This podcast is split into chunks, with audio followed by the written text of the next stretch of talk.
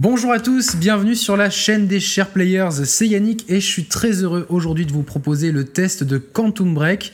Et je ne suis pas seul, j'ai un invité avec moi, il s'agit de Kix. Salut Kix, comment ça va? Alors salut Yannick, salut à tous, et euh, un petit coucou à Roman aussi, qui nous regarde de l'autre côté de l'écran aujourd'hui, donc euh, salut Roman. Ça va très bien, et toi du coup? Bah écoute, euh, ça va bien, tranquille, et donc je suis très content de t'accueillir pour le, test de Quantum Break. Alors c'est un test particulier qui va être exceptionnellement pour un test disponible aussi en podcast audio parce qu'on va évidemment parler du jeu et de l'expérience Quantum Break dans une première partie, un test conventionnel et une fois cette première partie passée, on va enchaîner sur euh, une discussion sur l'histoire, sur les, les, embranchements et euh, de viser un petit peu sur la fin. Alors pourquoi je fais appel à Kix aujourd'hui Déjà bah, c'est un auditeur qu'on apprécie beaucoup avec Roman et surtout Kix et moi, on a beaucoup échangé pendant qu'on faisait Quantum Break. On a beaucoup, euh, on s'envoyait des tonnes de messages privés euh, pour parler du jeu et du coup on a, on a vécu un peu l'expérience hein, que toi et moi, Kix, un, peu main dans la main si je peux me permettre. exactement et du coup euh, je me suis dit que ça serait idéal d'avoir d'avoir Kix avec moi pour pour parler un petit peu du jeu. Donc bah écoute, merci merci à toi et merci à Roman de m'accueillir au sein de la chaîne aujourd'hui et de me permettre du coup bah, de partager mon expérience de jeu avec vous sur Quantum Break que j'ai que j'ai beaucoup aimé. Donc c'est un plaisir pour moi. D'accord. Alors là, on va lancer la vidéo de, du jeu. Juste pour prévenir, c'est la. J'ai pris euh, tout le gameplay de l'acte 4 de Quantum Break. Alors rassurez-vous, ça a beau être l'avant-dernier acte du jeu, il y a finalement peu de spoilers, surtout que c'est euh, pas mal de séquences de jeux qui ont été présentées, notamment la toute première à la Gamescom 2014, donc cette fameuse scène sur le pont. Euh, toutefois, si vous voulez vraiment être sûr euh, de ne pas être spoilé, etc., de rien du tout, soit vous nous écoutez en podcast audio, soit vous baissez la luminosité de votre écran ou vous tournez l'écran. Mais globalement, c'est une séquence où il y a peu de spoilers, sauf vers la fin. Mais de toute façon, on, vous dira quand on basculera du test classique vers le test, euh, enfin vers la, discussion spoiler. Donc déjà pour ceux qui n'ont pas fait le jeu, à ce moment-là, vous pourrez, euh, vous devrez même euh, arrêter de regarder l'émission et vous la reprendrez quand vous aurez terminé le jeu. Voilà. Donc pour remettre les choses dans leur contexte, Kix, je sais pas si tu te souviens, quand est-ce qu'a été annoncé Quantum Break? Alors Quantum Break, il a été annoncé à l'E3 2013. Donc, euh, du coup, il sort, euh, bah, il sort finalement presque trois ans après son annonce. Il est sorti la semaine dernière, le, 5 avril 2016, en exclu sur, euh, sur Xbox One et sur PC, du coup. Voilà, donc ça, ça a été un petit peu l'annonce un peu surprise qui a un petit, peu, un petit peu fait grincer des dents les possesseurs de Xbox One. Mm. Mais moi, personnellement, c'est ce jeu-là qui m'a donné euh, envie d'acheter la Xbox One. Au moment où il a été annoncé, moi, moi je fais partie de ceux qui croyaient en, la vision d'origine de Microsoft, d'avoir une proposition différente de ce qui se faisait ailleurs, d'avoir euh, une proposition avec du dématérialisé, beaucoup d'expériences cross-média, euh, l'accent mis aussi sur le, hub multimédia avec du Netflix, du YouTube, etc. Et du coup, ce jeu-là, c'est vrai qu'il symbolise euh, à lui seul la philosophie originelle de la Xbox One parce que euh, on peut le dire tout de suite hein, son, sa grande originalité c'est qu'en plus de proposer un jeu il propose une série télé euh, qui est influencée par certains choix qu'on fait au cours du jeu. Exactement donc ça, c'était la proposition originelle. Alors, au début, euh, c'était beau, ça aurait dû être beaucoup moins hum, simplifié que ce qu'on a eu euh, au final aujourd'hui. Euh, donc ça, va être, ça devait être nos, actions tout au long du jeu qui devaient façonner beaucoup d'aspects de la série télé. Au final, il en est, il en est autrement parce que c'est au final certaines séquences de transition où on incarne le méchant qui vont permettre de d'enclencher certains événements de la série mais on y reviendra donc du coup euh, le, jeu il sort euh, dans une période délicate pour la Xbox One puisque euh, la Xbox One est à la peine face à la PS4 elle a beau faire de meilleurs résultats que la Xbox 360 en son temps, ça reste quand même un petit peu décevant et ça reste une console un peu mal aimée malgré ses qualités. Et donc ce Quantum Break, il a la responsabilité d'être la grosse exclue Microsoft jusqu'à Gears of War en novembre, donc la grosse exclue du premier semestre de, la Xbox One, et c'est surtout un des jeux euh, qui, a, fait le plus de buzz lors de son annonce et qui attise la curiosité de nombreux joueurs, puisque c'est le studio Remedy euh, qui est à l'origine de ce jeu, qui a fait notamment Max Payne et Alan Wake. Tu as fait ces deux jeux, Kix? Non, je les ai pas fait. Justement, j'ai euh, eu le, jeu Alan Wake quand j'ai acheté le Quantum Break. Il est installé, il est prêt, il est prêt à lancer. Donc, je vais faire mon Dark Souls 3 et je pense qu'après, ça devrait, ça devrait le faire. Je vais Génial. Faire moi, j'ai adoré Alan Wake. Euh, alors, je crois qu'il me manque, euh, il me manquait une toute petite partie à la fin. Et comme euh, à l'époque, je le faisais avec mon ex, on le faisait en fait ensemble. Et du coup, on n'avait jamais trouvé le temps de le finir. Et là, je, je, pense que je vais le reprendre depuis le début. En tout cas, c'était un jeu qui était très ambitieux d'un point de vue narratif, qui était très ambitieux d'un point de vue graphique, etc. Et c'est un petit peu sur ces bases-là que part Quantum Break, un jeu ambitieux en tout cas d'un point de vue identité visuelle, avec une identité visuelle très forte, très marquée, qui reprend prend un filtre sur l'image euh, un petit peu Alan Wakeien, si on peut se permettre euh, la comparaison, qui est pas fortuite vu que c'est le même éditeur. Et euh, donc un jeu qui, qui, nous, qui nous amène à beaucoup, qui, mise énormément, d'ailleurs c'est son gros point faible, et ça peut être aussi un peu son talon d'Achille, j'y reviendrai, sur la narration. on va revenir tout de suite sur, sur la qualité technique du titre, parce qu'il y a eu une polémique avant la sortie sur le fait que le jeu en fait tournait en 720p, un 720p euh, avec une espèce de pirouette qui permettait de l'afficher en 1080p. Euh, qu'as-tu pensé, toi, de l'aspect purement technique du jeu? Je parle pas de la direction artistique, je parle vraiment de la technique. Oui, bien sûr. Bah, déjà, quand euh, c'est sorti que c'était en 720p, au début j'ai trouvé ça un petit peu ridicule, tout le débat qu'il y a eu autour de ça, parce que je me suis dit au final, un jeu en 720p, il peut aussi être très joli. Mais du coup, quand j'ai lancé le jeu, j'ai remarqué que c'était que pas si agréable à regarder que ça. Sans doute, aux, sans doute, aux, effets de flou peut-être qu'il y a autour des personnages ou autour des objets ou de certains filtres que le, que le studio a voulu appliquer, peut-être pour un rendu justement plus cinématographique. Et du coup, euh, au premier abord, j'étais un petit peu déçu de cet aspect technique du jeu. Ensuite, euh, comme on le verra après, il y a une direction artistique qui, est, qui rattrape le coup, mais euh, sur l'aspect purement technique, ouais, bah moi aussi. En plus, moi, comme vous le savez, euh, si vous suivez la chaîne, je joue sur une télé 4K, donc forcément, il y a de l'upscale qui est fait derrière, donc de l'upscale sur du. Euh, alors après, l'image sort en, c'est du 1080p qui sort. Je l'ai vérifié avec mon boîtier de capture, mais euh, on voit, enfin moi, je vois quand même les limites du jeu. Et mon ex-ami qui est passé, qui l'a vu tourner, elle est passée à la maison prendre les chiens, peu importe, elle l'a vu tourner, et j'ai dit comment tu trouves le jeu, elle me dit c'est pas très beau. Tu vois, enfin après, elle a, elle a, elle a pas vu, mais mais au, premier abord, c'est vrai que les textures ne sont pas fines. Il y a les effets de lumière, ils sont euh, euh, là on le voit tout de suite à l'écran, ils sont euh, ils sont bien, mais ils sont pas ils sont pas révolutionnaires. Mais voilà, ça va être la direction artistique et notamment lorsque le temps se fige, comme on le voit ici à l'écran tout de suite. Vous voyez l'hélicoptère là qui qui s'est figé alors qu'on arrive à cette fameuse scène qu'on a déjà vue plusieurs fois lors de présentation. C'est là que le jeu va prendre toute sa toute sa substance en fait, parce que c'est dans, ces moments-là où le temps se fige, où le temps saccade, qu'on peut vraiment voir euh, un petit peu des effets de lumière. Ceux qui font de la photo, euh, on peut voir des effets de longue exposition, d'exposition longue, voilà, sur euh, sur certains, sur sur les véhicules, les hélicoptères, les trains, les voitures. On peut voir des des, des, des, des éléments du décor qui sautent comme un disque rayé. Et c'est là vraiment que le jeu impressionne dans ces scènes-là. Et vous allez le voir notamment tout à l'heure lorsque je serai sur la partie supérieure du pont. Donc vous allez voir vraiment que le jeu, euh, il, mise énormément sur la direction artistique. Mais techniquement, alors c'est très fluide. Moi, j'ai jamais eu un seul ralentissement. Ouais, c'est vraiment très très fluide. Il n'y a aucun problème. Bon, c'est du 30 FPS, donc y a, on prend hmm. pas vraiment de risque non plus là-dessus. Mais voilà, c'est euh, moi, c'est surtout euh, ce qui, ce qui m'embête un petit peu, c'est les textures qui manquent sous, parfois de finesse, la, distance d'affichage est pas dingue, mhm. les effets de flou euh, sont euh, sont par moments un peu un peu grossiers et euh, ce qu'il y a c'est que c'est un jeu qui est quand même un jeu en couloir, il faut dire ce qui est et dans lequel on retrouve souvent les mêmes environnements. Alors quelque part, je me dis quand même pour un jeu où il y a finalement très peu de liberté, très peu d'endroits qu'on visite, beaucoup d'intérieur et surtout il y a des il y a deux ou trois zones notamment la piscine qu'on est à visiter qu'on est amené à visiter très souvent.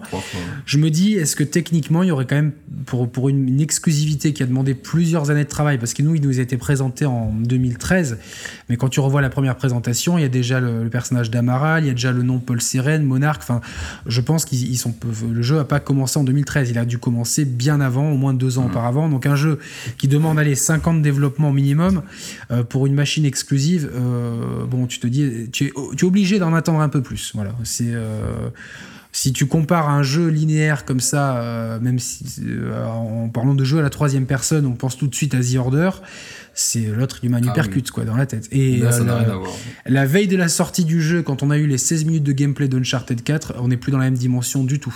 Tu les as regardés du coup parce que tu voulais plus voir. Je, j'ai, je les ai regardés. j'ai regardé le podcast de Game Cult et donc je regardais d'un œil et forcément tu sais c'est. Ah, non, mais c'était le, peu que j'ai vu c'est, une vraie claque et donc ah là on n'est pas dans une claque graphique, on est dans une claque de direction artistique mais mm. on, reste dans un univers Remedy mais voilà donc bon après c'est ça, ça ne gêne pas l'expérience de jeu. Euh, ce, qui, ce qui gêne un petit peu l'expérience de jeu, je trouve que c'est le rythme. Alors je ne sais pas si tu, tu me suis là-dessus, mais c'est vrai qu'on a euh, des phases d'exploration, donc on est dans un univers où il y a des, enfin, des, des, salles euh, ou, des, ou des petits, mondes, de petits extérieurs, où il y a des, des pièces à regarder pour ceux qui veulent étoffer l'histoire, donc qui, qui apparaissent en jaune sur la vision d'aigle qui apparemment nous, est, nous sera imposée dans tous les jeux à la troisième personne désormais, à mon grand regret. Et euh, du coup, dans, ces phases-là, on n'a absolument pas accès au pouvoir ni aux armes, donc on, sait on sait qu'on est tranquille d'ennemis. Et puis euh, passe une mini cinématique, et puis on arrive dans une zone où il y a je sais pas combien de barricades, et euh, bah là forcément tes pouvoirs sont disponibles. Donc et, le rythme, il, marche vraiment comme ça par segment. tu me suis là-dessus, Kix? Après, bah, moi j'ai trouvé que le, premier acte et que le dernier acte étaient vraiment très très dynamiques pour le coup. On a, on a pas mal de gunfight. Et entre les deux, entre l'acte 2 et l'acte 4, c'est plutôt, voilà, c'est plutôt lent. Alors, le, le, dernier, c'est le 5, mais le 5 est un peu particulier. Mais oui, l'acte 4, celui, qu'on voit en vidéo, c'est certainement le, le, celui qui est le mieux rythmé. Mais le, 2, le 2, le 3 et le 5, il y a vraiment, on a, on a ce côté très, euh, euh, tu, sais, il y a des théories comme quoi il faut aller 2 minutes de gunfight, 3 minutes de promenade. Enfin, je, je sais qu'il y a des théories de game design là-dessus. Et on a vraiment l'impression d'être dans, dans, dans, dans, ces clous-là.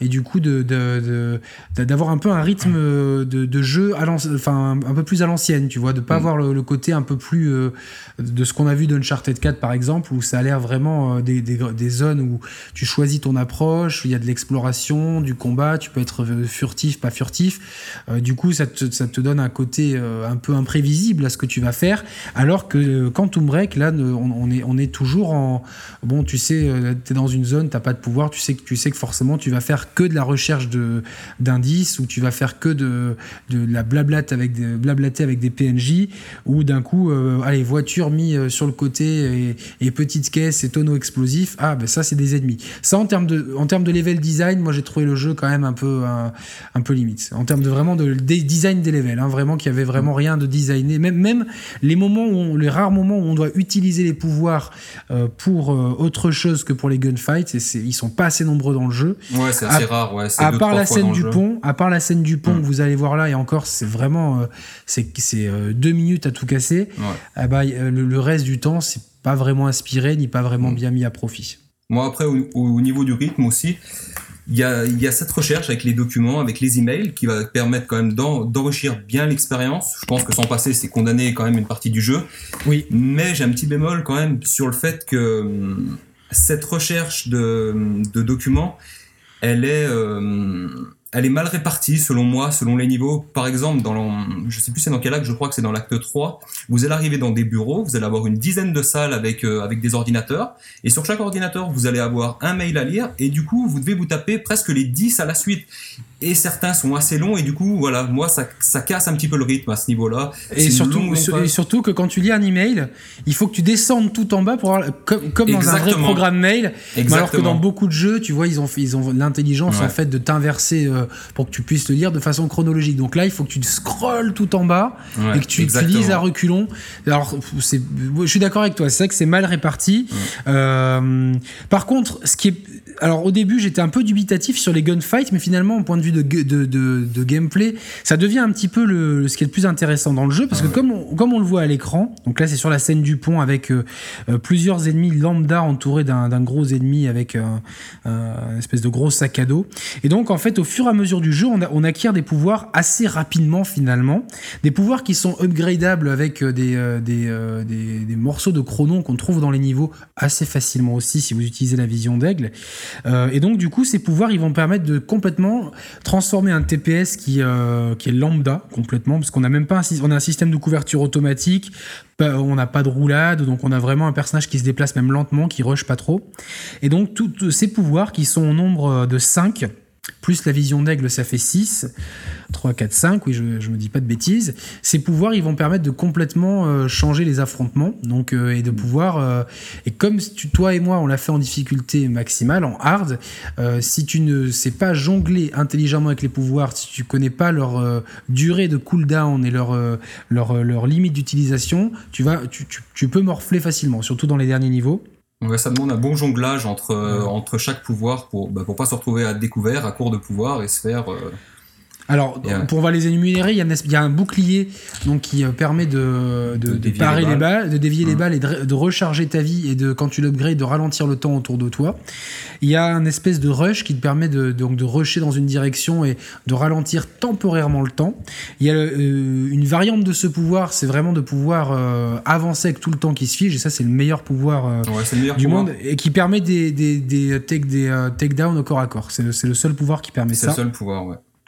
Et ensuite, elle est deux bulles. Donc la bulle qui permet, euh, c'est une bulle que tu envoies, qui euh, fige l'ennemi. Donc tu tires des balles dessus, ça stocke les balles et après ça amplifie leurs dégâts. Ça, c'est le premier pouvoir du jeu, oui. Ouais. Et euh, la deuxième variante de la bulle, c'est une bulle euh, que, que tu charges et qui euh, qui fait exploser les ennemis qui sont pris dedans. Et donc euh, pour chaque pouvoir, il y a trois upgrades possibles. En général, c'est la, la- la durée de cooldown qui est, qui est limitée, la portée et euh, le, le champ d'action. En gros, voilà. Euh, donc ça, moi j'ai alors j'ai pas trop aimé le fait que les pouvoirs s'upgrade parce que j'aurais bien aimé en fait euh, sur ce côté-là qu'on n'ait pas cherché les chronos et que euh, finalement la difficulté du jeu s'adapte aux pouvoirs qu'on nous, qu'on nous donne au fur et à mesure. Alors que là, selon ce que tu upgrades, tu, tu, tu, tu vois si je devais refaire le jeu, je- j'upgradais peut-être pas forcément dans le même ordre. Ouais. Et du coup, en fait, bon, c'est rien de gênant parce qu'il y a finalement pas tant de gunfight que ça. Et euh, c'est vrai que bon, même si c'est marrant à utiliser, euh, au bout d'un moment, c'est vrai que ça reste, on, tombe vite là aussi dans une routine euh, assez. euh, je sais pas si tu as eu le même sentiment, notamment dans les jardins de la résidence de Paul Sérène. Euh, je je, je m'ennuie un petit peu. C'est bon, je me mets à couvert. Les mecs, euh, ils sont pas fichus de me débusquer. Au, au mieux, ils m'envoient une grenade. Je mets mon bouclier. La grenade, elle fait rien. Les pouvoirs sont rechargés. Je repars au charbon. euh, Enfin, tu, tu- C'est ça en fait, c'est quand c'est qu'en dehors des pouvoirs, voilà, les pouvoirs ils vont euh, ils vont apporter énormément, ils vont vraiment redéfinir le gunfight, mais en dehors de ça, t'as quand même un gameplay qui est minimaliste quoi. Il y a, enfin, t'as pas de qui est, plongeon, qui est à l'an- à l'ancienne. ouais. Pas de plongeon, Voilà. pas, de, pas de couverture, pas de. voilà, euh, il y a peu d'armes au final, il y a pas de grenades, donc Le, ça, le- feeling des armes, il est assez moyen. euh, faut dire Ah ce ouais. qui est quoi. C'est. euh, donc ça va Donc- se résumer pour le gameplay vraiment à une bonne utilisation des pouvoirs. Après, ça se suffit en, en tant que soi, enfin sur ce genre de jeu, parce que enfin on, on a quand même pas mal de TPS action avec des phases de, de gunfight. Là, pour le coup, l'intérêt c'est vraiment de jouer avec euh, avec tous ces pouvoirs. Donc euh, C'est ça, et donc on, on- on- on- peut-être qu'on nous en donne trop. Je trouve qu'on la répartition, elle est, on en a beaucoup au début, puis un petit un petit creux, puis on nous en redonne un- ensuite Ouais. un petit peu. Euh, J'aurais aimé qu'on nous, tu vois, qu'on nous qu'on nous donne un pouvoir et que tu sais les ennemis, enfin les ennemis qui arrivent s'adaptent à ce type de pouvoir pour que tu aies vraiment le temps de d'appréhender chacun d'eux. Peut-être un peu plus aussi de pouvoir. Bon bah c'est. Après ça reste ça reste plaisant, ça fait le taf, mais Ah oui, euh, c'est vrai que ouais. sur la fin, ça, ça tourne un peu en rond. les- euh, tu vois, c'est. euh, euh, tu te dis, s'il y avait eu un acte en plus, il aurait fallu au moins un ou deux pouvoirs en plus, parce que là, j'en pouvais plus des cinq mêmes pouvoirs. euh. ouais, tu vas, ouais, tu tu, tu, tu fais vite le tour en gros. Ouais. Et, euh, Alors, ils sont utilisés aussi pour, comme on le voit à l'écran, pour des phases de plateforme ou de résolution de. de- pas d'énigmes, mais bon, des, euh, ah, je suis bloqué dans un endroit. ah, Tiens, ça reste euh, assez rare quand même. Ça reste assez rare, ça reste très dirigiste, très scripté. euh, Ouais. Tiens, euh, tiens, à ce moment-là, euh, tiens, parce que ça m'arrange, je vais remonter le temps euh, et fa- faire bouger ces caisses qui sont au milieu à un, moment dans le temps où elles étaient pas là. Très bien. Mais ça, c'est scripté, c'est limite du QTE, hein, enfin, des- Ouais. même des actions contextuelles sans limite de temps. Et, et tu vois, le, le regret que j'ai en termes de, de, de jeu, c'est que j'aurais aimé avoir de la liberté, d'avoir des, des, des environnements un peu plus ouverts où j'ai constamment mes pouvoirs et que mes pouvoirs ils me permettent de faire plusieurs trucs. Avoir la recherche d'indices, par exemple. J'aurais pu, par exemple, utiliser mon pouvoir pour remonter dans le temps et, re- et, et voir, un- au lieu de lire un indice, pouvoir le vivre. Tu vois ce que. Enfin, Ouais, je, me, je suis dit, il y a, il y, a, il y, a, il y a finalement, ces pouvoirs-là, ils sont très bien, mais euh, globalement, ils servent uniquement en combat et très peu en dehors des combats, alors que c'est presque plus marrante, c'est quand tu utilises en dehors des combats. Tu vois, là, dans, dans ce qu'on voit à l'écran, avec ce chaos temporel semé par un pont qui sur, euh, par un, un, bateau qui surgit au milieu de nulle part et qui, euh, qui rentre dans un pont. Euh, donc, ça crée un chaos avec des, des, voitures qui skippent dans le temps, etc. Là, on a une petite phase où on utilise ses pouvoirs, mais c'est c'est bah, très limité. Ouais, c'est pas très bien exploité, je trouve, quand même, à ce niveau-là. On, ouais, on l'utilise peut-être une ou deux fois par acte et ça aurait mérité vraiment qu'il creuse plus ce point-là. C'est ça, exactement. Parce que c'est vraiment c'est jouissif et euh, tu t'as. Ah oui, parce que sur les combats, c'est vraiment ludique. Ouais, sur, sur, les, combats, c'est ludique et on voit vraiment que le level design des arènes de combat et des ennemis, il est fait euh, pour mm. que tu. Enfin, si tu utilises pas les pouvoirs. enfin, après, j'ai pas fait. Euh, si, pour cette démo-là, je me suis mis en normal pour, pour éviter de. Bon, parce que j'ai. Tu sais, quand je refais un jeu, ça me fait chier de J'aurais dû capturer le gameplay à mon premier run, tu vois, mais alors ce que vous ah voyez là, c'est en normal, mais il y a qu'un ou deux gunfights maximum. Mais en tout cas, en hard, quand j'ai fait le jeu, euh, Bon, bah, si tu peux pas ne, te passer des pouvoirs, tout est ah fait, tout est fait pour, même le design des, endroits, même s'il est très stéréotypé, des, des, tonnes de cachettes, pour, enfin, tu, reviens en premier Gears, quoi, tu vois, c'est euh, ah tiens, il y a plein de plein de murets, bah, tu sais ce qui t'attend. Donc, euh, mais voilà, donc ouais, c'est un petit peu frustrant finalement d'avoir autant de pouvoirs et de de les utiliser que, quand le jeu te force à le faire pour des, euh, c'est presque un peu, c'est un peu planté là des fois sans, sans vraiment de, tu te promènes et t'as rien à faire, juste tiens un truc temporel et puis c'est tout. Donc c'est un peu, ça aurait mérité un meilleur équilibrage entre, entre l'utilisation des pouvoirs justement dans les gunfights et en dehors des gunfights à ce niveau-là, ils n'ont pas, ils, ont pas été assez loin, je pense. Alors, en plus, le jeu est court, donc euh, moi j'ai dû le finir en 8, 8, ou 9 heures à peu près, si j'ai bien calculé. J'ai un petit peu plus que ça, mais. Ouais, ou une dizaine d'heures peut-être, allez, je, je sais pas vraiment, mais en tout cas, ça, ça, ça reste dans une tranche courte, mm. une tranche The Orderesque, si je peux me permettre, peut-être un peu plus si on compte la série, euh, dont on, sur laquelle on reviendra euh, dans pas longtemps. mais au final, la question que je vais te poser, c'est que si tu enlèves le côté narratif de ce jeu,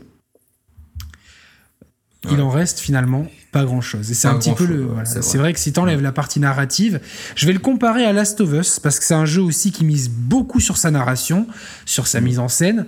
Mais même si t'en, imaginons t'enlèves à Last of Us tous les enjeux euh, scénaristiques, la protection des lits, euh, la, la, destination, etc tu gardes quand même un super jeu parce que dans les phases d'un de tu où tu dois faire attention à tes munitions, les clickers, les ennemis, tu vois le côté infiltration, la tension, tu as une phase à cheval, une phase où tu contrôles les lits, enfin tu vois tu as, quand même un jeu où tu sais jamais où est-ce qu'il va t'emmener, tu vois, je sais pas si tu te rappelles de Last of Us mais oui, tu bien sûr, es, dans, dans un tu dans, dans, dans, un grand 8 émotionnel qui est pas mm. uniquement dû à l'histoire, évidemment l'histoire rajoute et renforce ce côté euh, euh, que ça te prend au trip, il y a un vrai enjeu euh, émotionnel et tout, mais si vraiment le jour je me suis posé la question. Je me dis même juste d'un point de vue ludique, ça je l'ai vu dans mon deuxième run de Last of Us, où bah, forcément, euh, connaissant la fin, euh, toutes les, euh, le, côté histoire avait moins de prise sur moi, tu vois.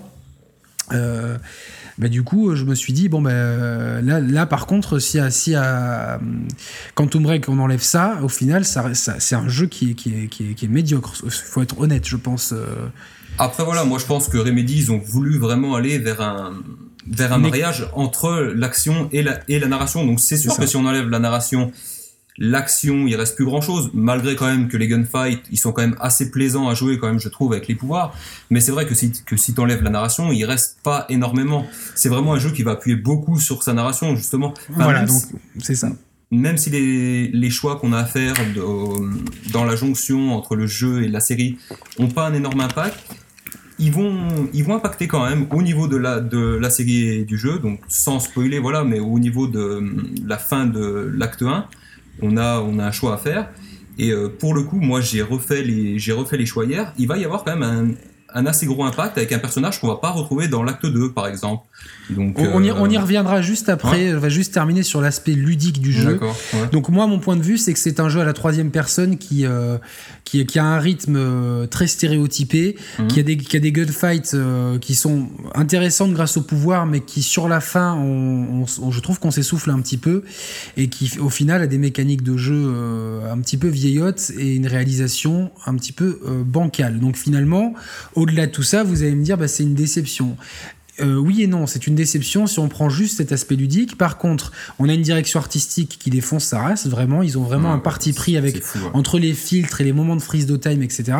Et puis on a quand même une histoire. Alors certains médias euh, euh, ont, jugé l'histoire nulle, inintéressante, donc c'est les mêmes mm-hmm. snobs qui doivent se régaler qu'en regardant des films polonais des années 30. Sinon, c'est pas assez profond et pour eux, mm-hmm. etc.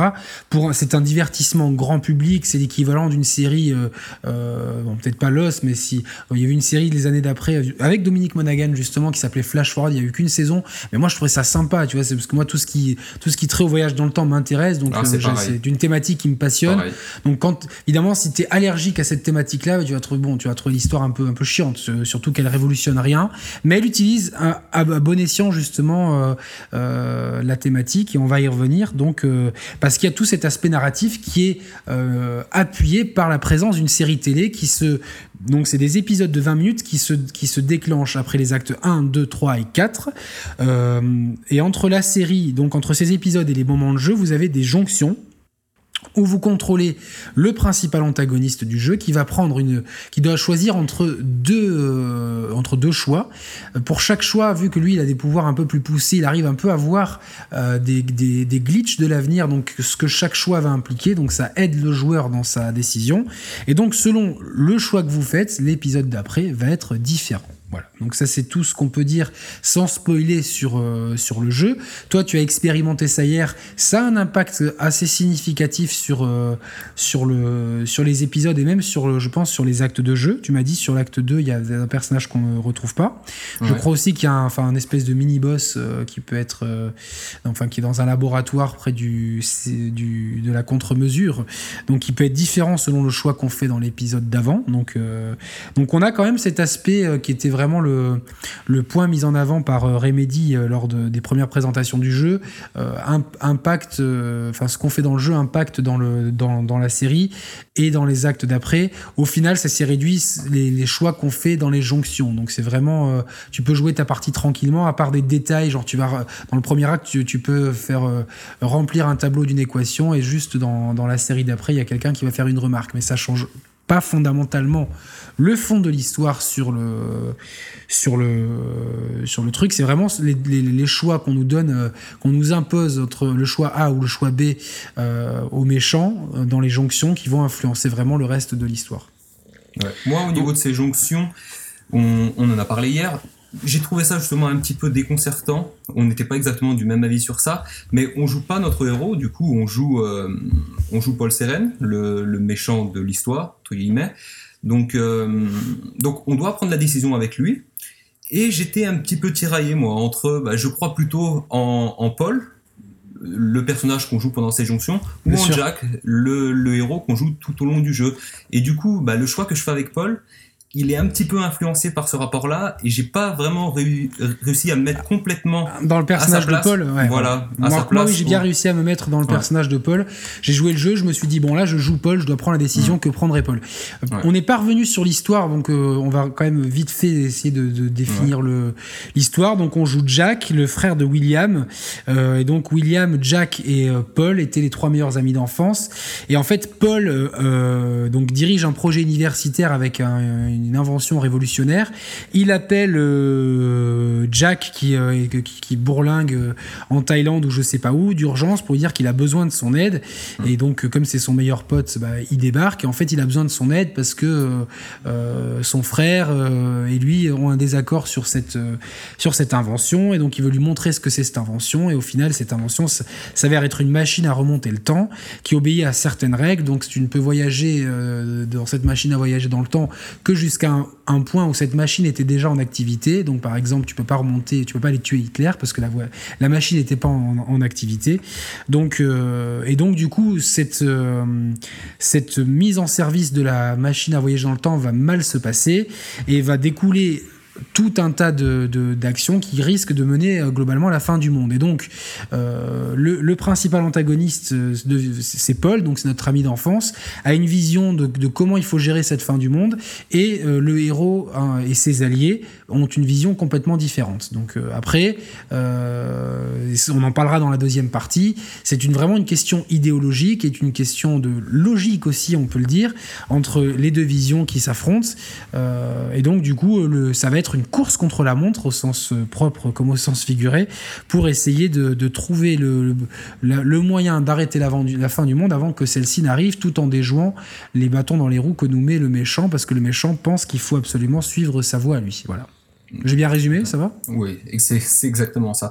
Au moment où il rentre dans la machine dans le temps, justement, il va y avoir toutes les, toutes les forces d'une société de sécurité qui vont débarquer. Et c'est vraiment là qu'on qu'on se dit qu'il y a y a un énorme truc qui cloche, quoi. Pourquoi ils sont là? Donc, on, va être amené à se poser pas mal de questions tout au long, euh, tout au long de l'acte 1 et on va avoir pas mal de réponses du coup à partir de l'acte 4 que, tu es justement en train de. Alors ce qui, est, ce, qui est, ce qui est très euh, ce qui est très intéressant dans Quantum Break, c'est que c'est qu'on a quasiment des réponses à toutes les questions qui nous sont posées.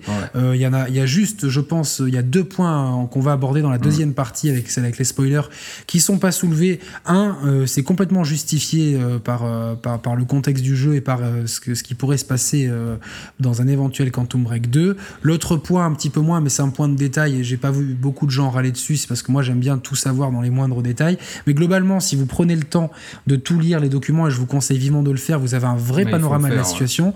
Euh, c'est vrai qu'il y a pas mal de voyages dans le temps, différentes personnes qui vont voyager entre 1999 et 2021, en passant par 2010, et, enfin 2016, etc. Ça peut être compliqué, mais le jeu, euh, c'est sa force narrative. À aucun moment, moi, je me suis retrouvé paumé. Euh, Il fallait juste que je me concentre deux minutes et tout était très clair au point de vue de, du parcours de tous les personnages à travers ces, ces différentes étapes temporelles.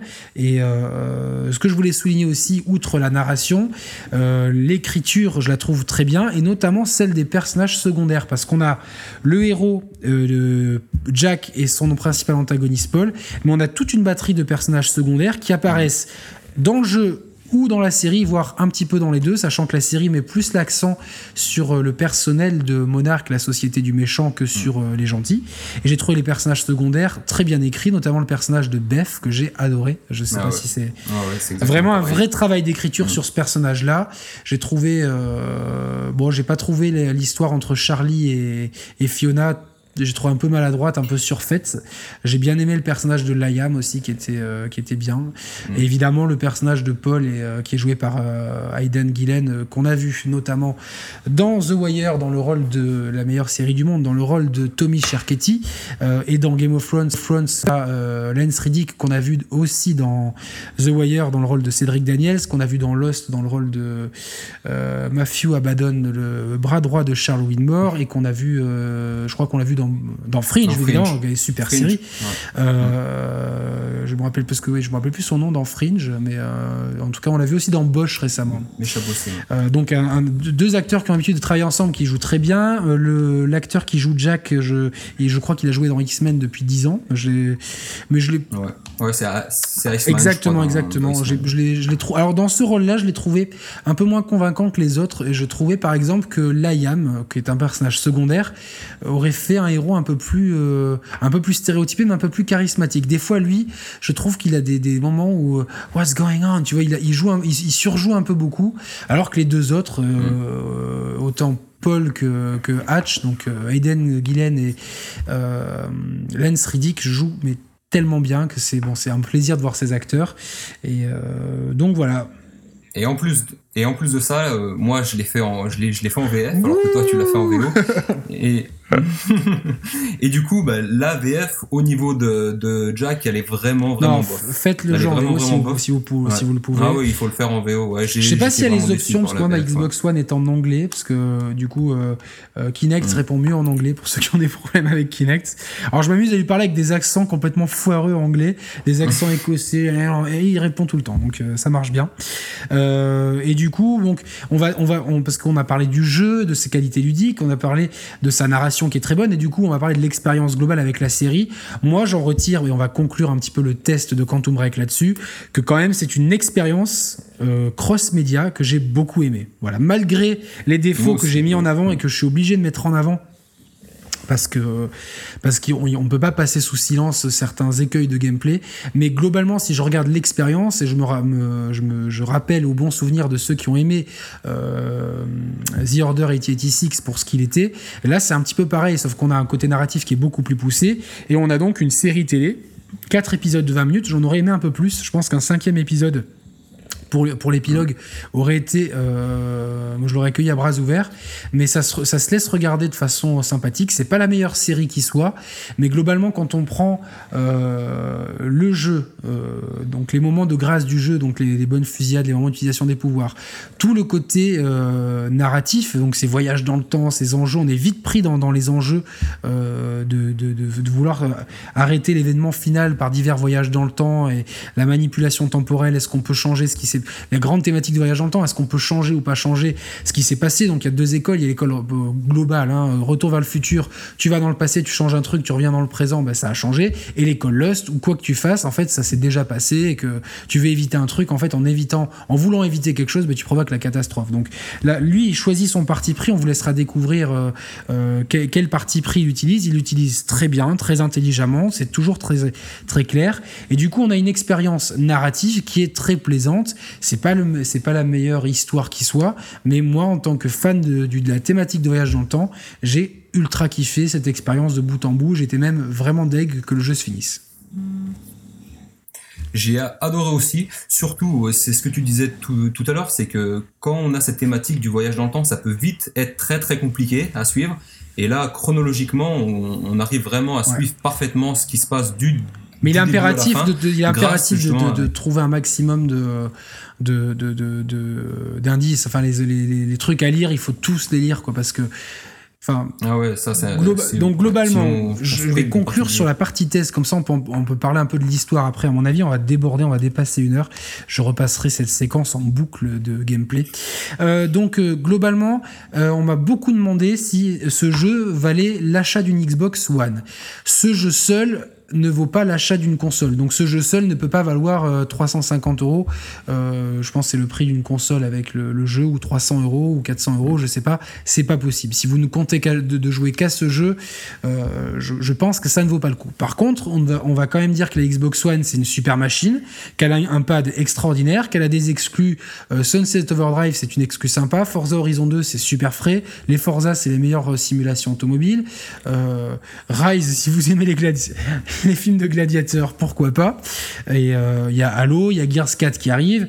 C'est quand même une console qui, euh, qui, a, qui, a, qui, a, la rétrocompatibilité amène quand même pas mal de, de, jeux. Vous pouvez les acheter maintenant. Mm. Euh, la nouvelle interface est sympa. Kinect marche bien pour ceux qui voudraient. Moi j'ai ma télé dessus, je mate la télé. L'offre multimédia est quand même assez complète. Donc bon, acheter, acheter une Xbox One que pour Quantum Break, non. Acheter une Xbox One pour ce qu'est la Xbox One, oui, ça peut valoir le coup. Et, et ça, ça peut être le facteur d'achat, c'est clair. Après, est-ce que si on a une Xbox One, est-ce qu'il faut acheter Quantum Break? Oui. Est-ce que selon moi, c'est la meilleure exclue Xbox One? Largement. Tu es d'accord avec moi? Voilà. Pour moi aussi. Euh, il y a Ori aussi, and the Blind Forest qu'il faut pas louper. Alors évidemment, on parle d'exclus ah console, parce que ça sort aussi sur PC. D'ailleurs, mm. sur PC, c'est très mal optimisé. Mm. Il faut une config de ouf pour finalement pas, pas un rendu si, si fou que ça. Euh, mais on a, j'ai pas testé, mais c'est, les échos que j'ai eu.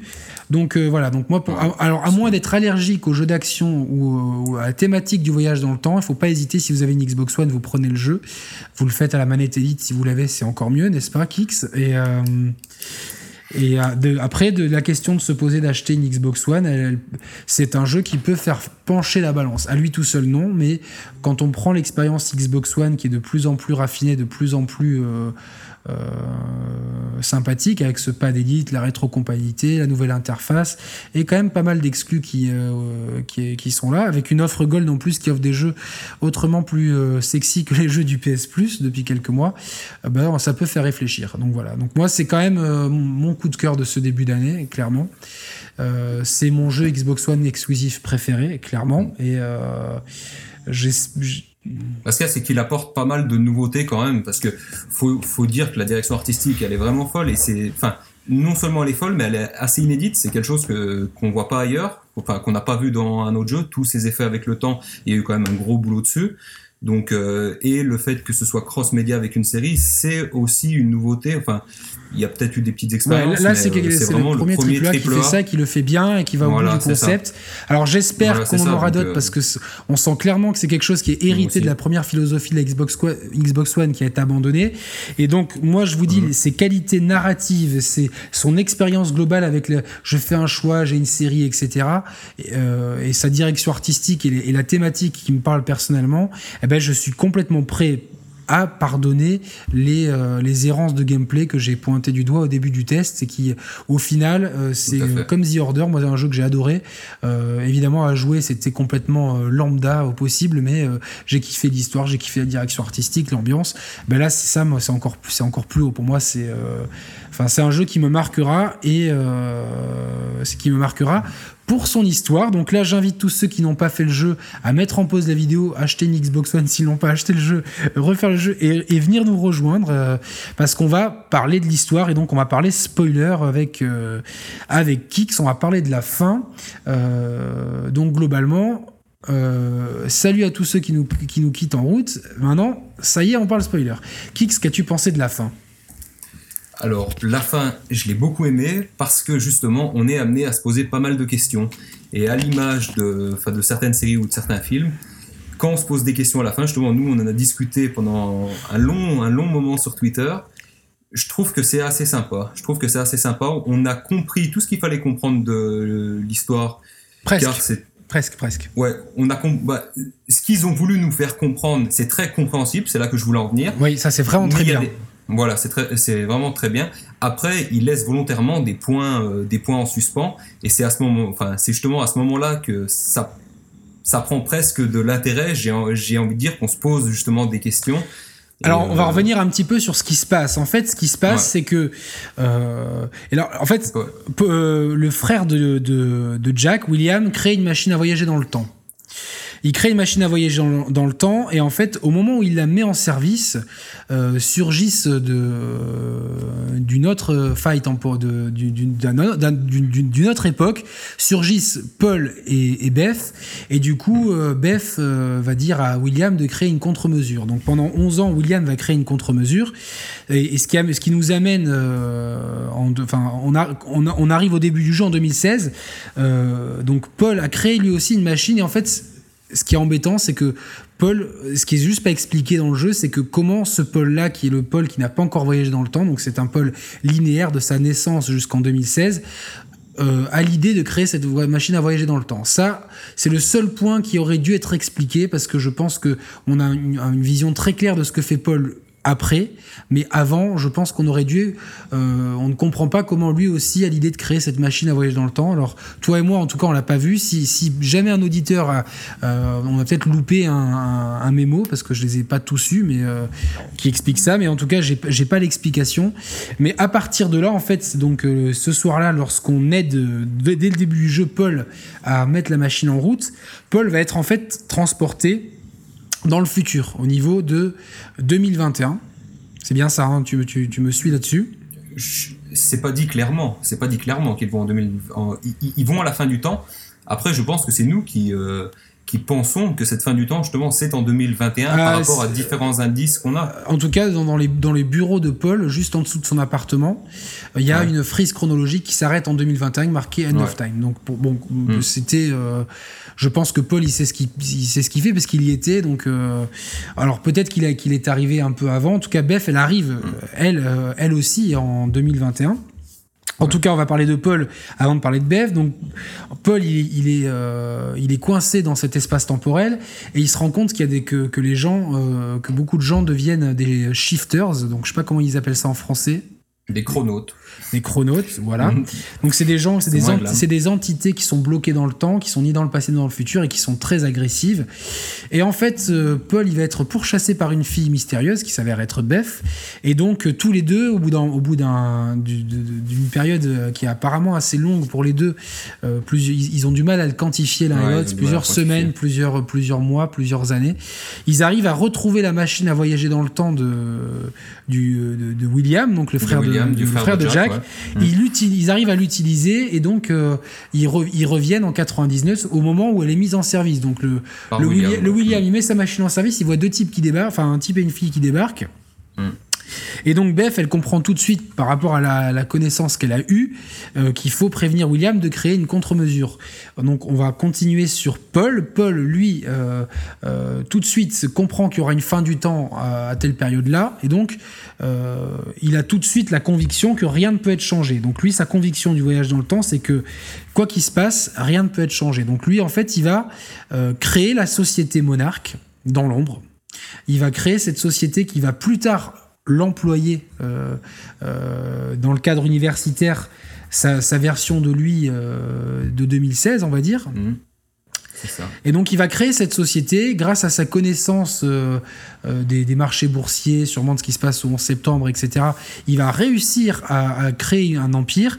Et donc cette société monarque, elle a pour seul but final, c'est de créer euh, un, projet d'arche de Noé, en fait, pour protéger une partie de, de, ses proches et de ses collaborateurs contre la fin des temps et trouver dans, dans, dans, cette arche de Noé, réunir des scientifiques et trouver un moyen de, euh, de, de, casser la fin du temps. Ça, c'est l'idéal de Paul. Donc, il va tout mettre en œuvre dès 99 pour créer une société qui soit assez puissante en 2016 pour pouvoir racheter la moitié de la ville, s'assurer de des marchés de sécurité de cette même ville pour pouvoir tout contrôler et pouvoir aussi financer les travaux de... Euh, il y a une question aussi importante qui se pose à, à ce niveau-là, moi je pense, c'est euh, pourquoi pourquoi Paul, justement, il veut, euh, il veut refaire le, ce qui, ce qui s'est passé avec la fracture du temps et créer cette, cette euh, capsule temporelle. Pourquoi il voudrait pas tout simplement euh, essayer d'empêcher, comme vont le faire Bess avec William en créant la contre-mesure?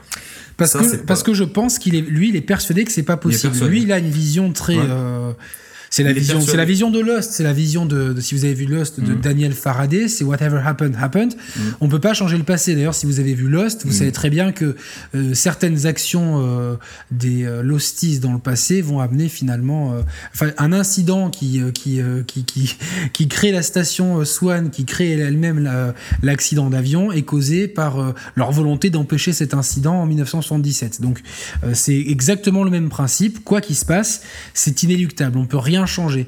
Euh, moi, la question que je me posais, c'est est-ce que c'est vraiment sa vision à lui, justement? Ah oui, pour moi, oui, c'est sûr. Pour moi, il serait peut-être aussi influencé par, euh, par un autre personnage qu'on va, va, sûrement évoquer après. On va, on va l'évoquer tout de suite, c'est Martin Hatch. Donc Martin Hatch, il est joué par Lance Riddick. C'est le bras droit de, euh, de Paul, c'est le porte-parole et c'est le visage officiel de la de, la de Monarch, hein, comme Vadim Vassiliev est le, personnage officiel de l'AS Monaco en foot, alors que derrière il y a, y a un président qu'on voit jamais. Donc c'est exactement le même principe pour, pour ceux qui suivent le foot. Hein, et tu peux avoir le sourire aujourd'hui aujourd'hui, Kik, c'est que ton équipe est passée devant la mienne hier. Mais euh, excusez-moi pour cette analogie, mais me paraît particulièrement pertinente. L'art de la métaphore. Exactement, euh, cher, euh, aux chers players. Roman aurait sûrement sorti une connerie à ce moment-là, on pense à lui, mais on n'est pas assez bas dans ton niveau de blague pour arriver à ça. Et donc, ce, Martin Hatch, c'est un personnage qui, qui a beaucoup d'influence sur Paul. Et euh, Paul, en fait, il, euh, faut savoir qu'il est malade. Euh, son voyage dans le temps l'a rendu malade, l'a rendu déstabilisé, et donc il doit suivre un traitement qui est qui est donné d'abord par le docteur, je vais dire le docteur Kix, mais non, c'est pas le docteur Kix, le docteur Kim. tout à fait. Et le docteur Kim va mourir dans des circonstances suspectes, et c'est le docteur Amaral qui va prendre le relais. Et donc, il va y avoir une lutte d'influence auprès de Paul entre le docteur Amaral et le Martin Hatch. Alors, pourquoi on s'intéresse au personnage de Martin Hatch C'est-à-dire que euh, les dossiers qu'on va récolter sur lui au fur et à mesure du jeu nous montrent qu'il n'y a aucune trace de cette personne avant 2001 qu'il apparaît comme ça, qui, rejoint Monarque et qui euh, il prend immédiatement euh, un ascendant très fort sur la société Monarque. Ses motivations, elles sont louches, on se rend bien compte que il complote contre Paul, c'est clair et net. Il veut prendre, il veut pousser Paul à la faute. Tu as, tu as, tu as aussi, tu as subi, tu as vécu ça comme ça?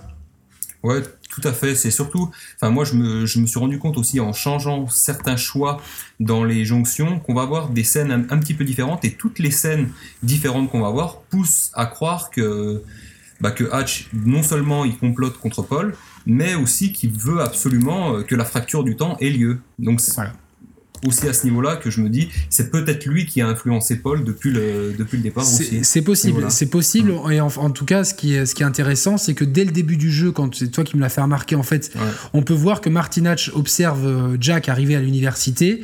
Euh, Martinach euh, se fait tirer dessus par moi dans la partie, c'est Liam qui lui tire dessus, et puis au final, il se retrouve, il est laissé pour mort, mais il est toujours en vie à la fin du, à la fin du jeu. D'ailleurs, il va essayer d'influencer Jack de rejoindre la société monarque à la fin du jeu.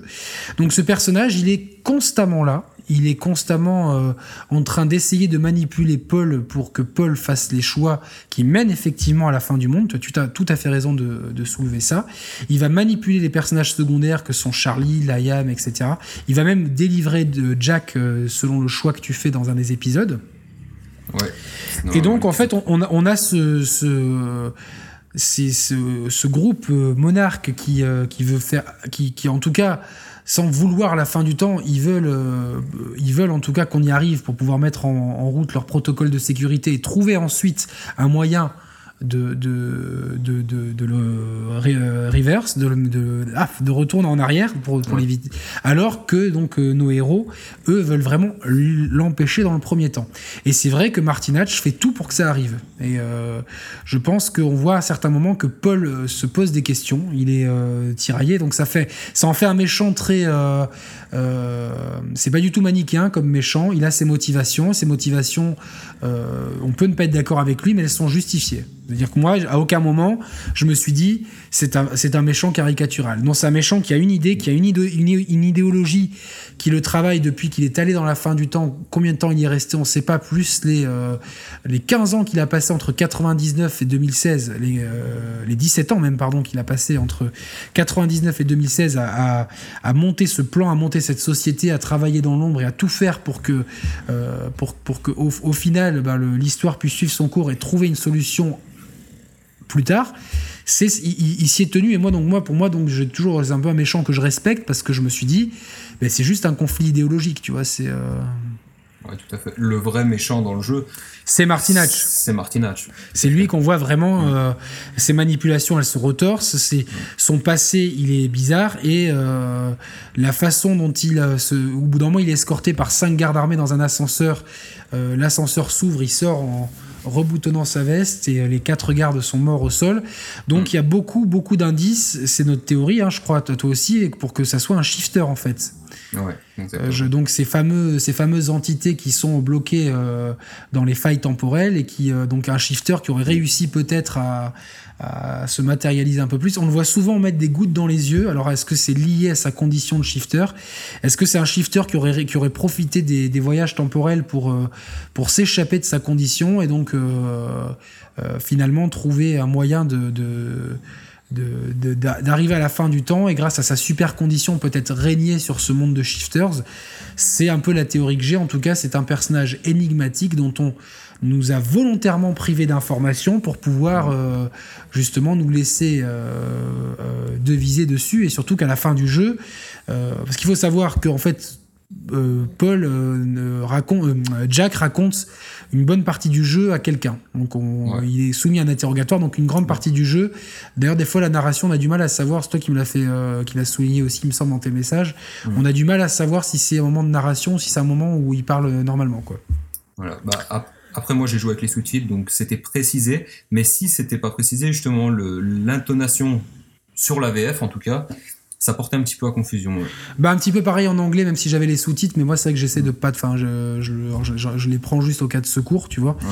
Mais euh, du coup en fait à la fin du jeu, euh, Paul euh, Paul est mort, Jack et William ont réussi à faire péter la contre-mesure, donc la fin du temps est évitée, mais euh, Martinach est toujours là et essaye d'enrôler Jack pour euh, justement euh, qui travaille là-dessus. Et à ce moment-là, Jack a une vision d'apocalypse, ce qui nous pose tous les deux à se poser la question qu'au final, est-ce que, euh, au final, euh, on voit bien que ce qui me chiffonne, c'est que dans, dans, dans, la fin du temps, elle était donc en 2021, puisque c'est dans le, le la tableau, chronologique de, de, de, Paul. il me semble que Beth le dit aussi une fois que c'était en 2021, donc ça c'est très clair. Or, la fracture temporelle est imminente en 2016. Je me pose la question, et j'en ai même la certitude, qu'au final, lorsque Paul et Beth sont à la fin des temps, eh ben en fait, la contre-mesure a quand même permis de reculer l'échéance en 2016, mais il y a d'autres événements qui vont mener à cette, à, cette, à cette fin du temps en 2021. Et d'autres événements qui me semblent être téléguidés par Martin Hatch, qui va peut-être essayer de manipuler Paul, euh, manipuler Jack, pardon, pour, euh, pour y arriver. C'est ma théorie. Donc ça, ça appuie vraiment la théorie du, coup que le temps est vraiment immuable. Ce qui doit arriver arrive. Comme, bah oui, parce que enfin moi je, comprends. Enfin tout le jeu est mm. basé là-dessus. Donc on ouais, tout le jeu est basé là-dessus. Euh, au bout d'un moment, en fait, ah. on cherche à revenir en 2010 parce que la contre-mesure de que, que, le frère de Jack a créé était prête en 2010. On lui a volé le 4 juillet 2010. Mm. Donc en fait, euh, Jack et euh, Beth capturent le docteur Amaral, qui est la seule qui peut faire redémarrer la machine de William en 2016 pour pouvoir retourner en 2010 et euh, voler la contre-mesure euh, avant le voleur en fait. Euh, et du coup, ce qui se passe, c'est que le docteur Amaral, elle, elle envoie Beth à la fin du, des temps. C'est là donc que, que Beth va courser Paul et qu'ils vont se retrouver tous les deux en 1999. Jack, lui, a réussi à calibrer la machine correctement en 2010 et il retrouve une BEF qui est arrivée du fut, qui, est donc qui est partie de 2016, qui était là en 2021, 2021 99 et qui a, qui a vécu tout comme euh, Paul de 99 à à 2010, donc euh, qui a revécu euh, cette partie-là de sa vie qu'elle avait vécue enfant. Ouais. Après, le, le, jeu veut nous faire vraiment penser que le temps est immuable, après, à la toute fin, on voit aussi que, que Jack, c'est d'ailleurs le titre de l'acte 5, euh, I Will Come Back, je crois, et qui, qui souffle à l'oreille de Bess, justement, quand il retourne à l'université, qui reviendra la chercher. Donc, ça, ça laisse quand même assez ouvert le fait que bien sûr, bien Jack, Jack pense qu'on peut justement changer le temps. Après, bah, Jack, euh, Jack, toute sa croisade, elle est menée là-dessus. Jack, il va, enfin, il fait mm. tout pour récupérer la contre-mesure mm. et la faire péter à temps. Donc, euh, enfin, Jack euh, et William en sont convaincus. Beth, elle en était convaincue jusqu'à ce qu'en fait, ces années entre les années qu'elle revit entre 99 et, et 2010, elles sont très éprouvantes pour Beth. Elle va même voir, elle va même se voir elle-même petite fille pour lui confier la mission. Et c'est pour ça que quand on rencontre Beth pour la première fois, Beth est extrêmement entraîné, préparé à tout ça. Donc c'est-à-dire que c'est une très bonne partie du jeu, ça d'ailleurs. Ça, pour moi, pour moi, c'est la réussite narrative du jeu. C'est tout mm. le personnage de Beth, comment mm. ce personnage est torturé par les par, par, par son expérience de voyage dans le temps. Elle elle est elle elle elle, euh, elle, croit en Jack, mais elle croit pas en la, en la vraie possibilité de, de, de, pouvoir changer les choses. Elle sait que son destin est immuable. On voit que qu'entre 99 et 2010, elle essaye d'empêcher le 11 septembre à deux reprises, qu'elle essaye de faire plein de choses et qu'au final, elle se retrouve trouve euh, euh, complètement euh, désemparé, hein, comme, comme dans Lost quand ils essaient de changer des choses et qu'au final, bah, tu, tu, finis par les provoquer en voulant, en voulant les changer.